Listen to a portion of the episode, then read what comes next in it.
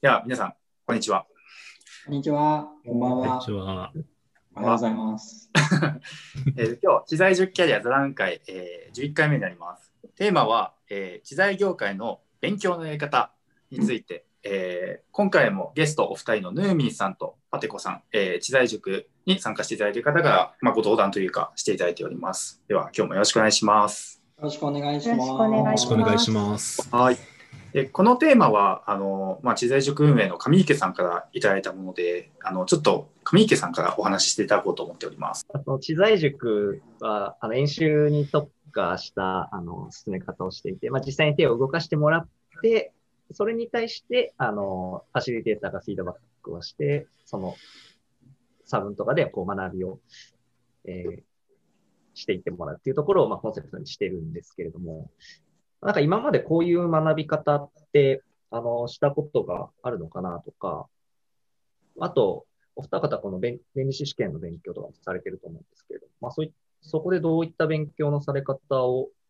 してたのかとか、まあそれと知財塾のこの学習方法を比べてみて、なんかどう、どういう効果があったとか、そういったところをぜひお伺いしたいなと思っております。弁理士の、まあ、弁理士試験の勉強のし、今進めてる勉強の仕方と、まあ、例えば仕事の方での勉強の仕方でだいぶ多分分野が変わるので、まあ、なんとも言えない、包括的なことは言えないかもしれないですけど、例えばまあ、実務、実務やる上での勉強とかだと、もう、何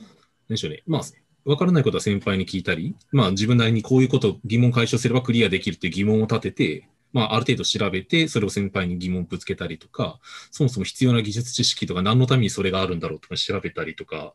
で、まあ基本的にはやっぱインプットがほとんどですけど、まあアウトプットをある意味それは明細書作成とか実務で、実務で何かをアウトプットするっていう目標を持ってまあやってるので、まあそのインプットを自分でなんとか探してくるっていうところが、まあ、基本になってますね。で、知財塾だと、まあ、まあ、最小限の状態で、まあ、それでやってみましょうって応用がほとんどですけど、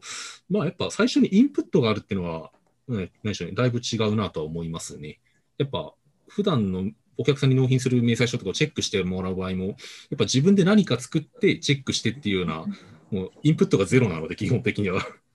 インプットゼロの状態からなんとか自分なりに作って、お願いしますって言って真っ赤になって帰ってくるってをやるので、まあ、そういうところで言えば、まあ、最初からこういうことを書けばいいですよっていうのが、ある程度道があるので、進めやすいと思いますね。今おっしゃってるその知財塾のインプットっていうのは、あの、こう、最終成果物に対してこういうステップで、えっ、と、進んでいくといいよっていう、その、そうですね。進み方の部分ということそうですね。やり、その、これからやる課題に関しては、こういうアプローチを例えば取ってはみてはいかがでしょうかみたいな形の提案が最初にある程度あるので、まあ、初心者の場合でも、なんか、一、まあ、一からもちもちろん調べるところもあるっちゃあるんですけど、こういうふうに考えていけばいいんだなっていう考え方のプロセスはある程度明示されている状態から始まるので、進む、なんかその調べる方針を立てたりとか、作る方針を立てたりとかが結構明確に進めやす、初動が早いとは思いますね。最初はやっぱ何やりゃいいんだろうってとこから考えるところがある程度カットされてるので、まあそれがいいことかどう悪いことかは分からないですけど。でもなんかその、はいえっと、明細書作成っていうコンテンツを作るプロセスを、はいえっと、明細書を作るっていうタスクにされると、もうどっからやりゃいいんだみたいな話になると思うんですけど、うん。えっと、例えばその特許請求の範囲というのは明細書のこの2個を作ればいいわけですが、はい。特許請求の範囲も作るにはもうちょっと作業って分解できるはずで、まずはメインクレームを作ってからサブクレームを作るとか、うん。えっと、メインクレームについても、その必須の構成要素をいきなり特許用語を使わなくとも、ちょっと単語っぽい要素で一旦書き出してみるとか、うん。でそれで全部抜け漏れがないかどうかのチェックプロセスとしてはこういうことやるといいんだよみたいな、そのうん。明細書を作るっていう大きい枠でくくるんじゃなくて、うん。すべての作業をこう分解していって、ほとんどの弁理士は、その微細な技術の差とか、経験による素晴らしいセンスの差っていうのはもちろんあると思うんですけど、とはいえ、踏むべきステップが大きく違う人はあんまりいないわけですよね。うん。サブクレームから絶対作ってからメインクレームを後で作るみたいな人はほぼいないわけで、うん。先にやっぱみんなメインクレームから作るし、うん。メインクレームもいきなり1文字目から書き出すんじゃなくて、うん。ある程度ラフに書いて、最後こうちょっと体裁を整えますとか、うん。あのえっと、明細書もそうですよね、課題から書いてなんじゃない、大体こう流れとかは一緒なはずだから、そこの型みたいなものをステップバイステップの形式にして、えっ、と、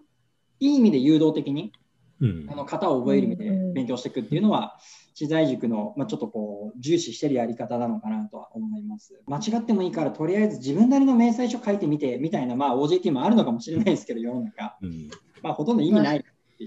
本当そんな感じですね、今。はい。なるほど。ひたすら、なんかチェックの、まあ、まあ、多分ファシファシリティというか、まあ、その先輩の、同じ先輩の明細書をひたすら読み込んで、どういう書き方共通してるかを、なんとか自分で無理やり抽出して、その書き方に合わせるっていうのをやったりとかするので、なるほど。なんかよそれをもう奥村先生がもう奥村さんがもうある程度形式化して形式値として残してるものをなんかフィードバックして要は逆なんか思考のリバースエンジニアリングをしなくて済むのであだいぶだいぶ楽になりますそこが。うん。フレームワークを伝授してくださるのが本当にすごい感謝ですね。うんうんうんなんか他の人の資産だから聞いちゃいけないのかなとすら思ってました。なんかうん自分でこう身につけるものみたいな。うんなんかおあまりにおしおし教えてくれないというか、あまりにやってみようみたいな感じだから、あみんな自分で築き上げていくものなのかなとすら思ってたんですけど。多分、あの、えっと、形式しかできないんですよね、暗黙知を、多くの弁理士は。ああ、自分がやってることには多分、そう、短い時間でそれなりのクオリティのものものを継続的に出している以上、そこにはノウハウがあるはずなんですよ、あらゆる、うんえっと、ベテラン弁理士に。でもこれはまあノウハウ、暗黙知って言われてるものだと思うんですけど、これを言語化するためにはもう一ステップいるじゃないですか。うんうんそこの言語化のモチベーションと、多分言語化するスキルセットが多くの弁理士にない。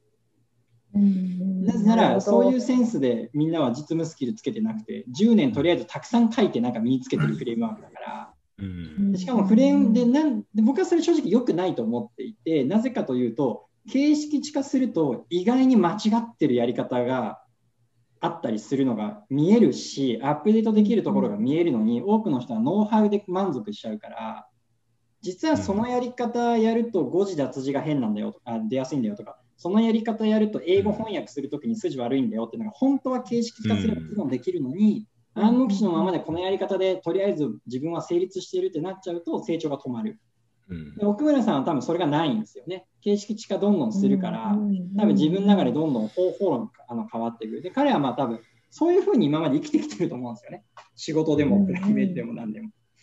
これは一個の能力だと思うので、あの、なんだろう。もう伝授したいっていう人からもうバンバン盗めばいいんじゃないかなっていう気がします。奥村さんの特許もその形式化したものを自動化したまあまあまあまあそうなってる。あ、そうそう、特許を出願したやつ。そうそう、特許だし。そうそうそうう。ん佐竹さんなんかはまさにそれのもうなんかモンスターみたいなタイプですね。うん彼 MBA とかもあるんで、もう本当フレームワークお化けみたいなところがあって、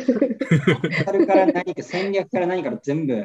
そういうふうにやっぱ一般化して考えますからね。中にはでも論文とか書かれて、うんえっとね、継えっと、継続的に、定期的に自分の手法を一般化しようと、こう論文を書くというアクションでこうあのうまく、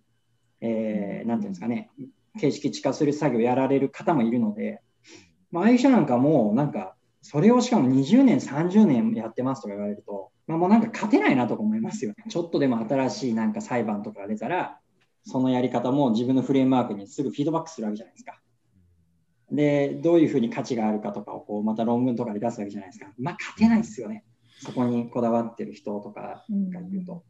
パテコさんには、多分はい弁弁理士試験を多分合合格されていらっしゃるあと思うんですけどはいそのこの弁理士テーマの話してなかったですね。は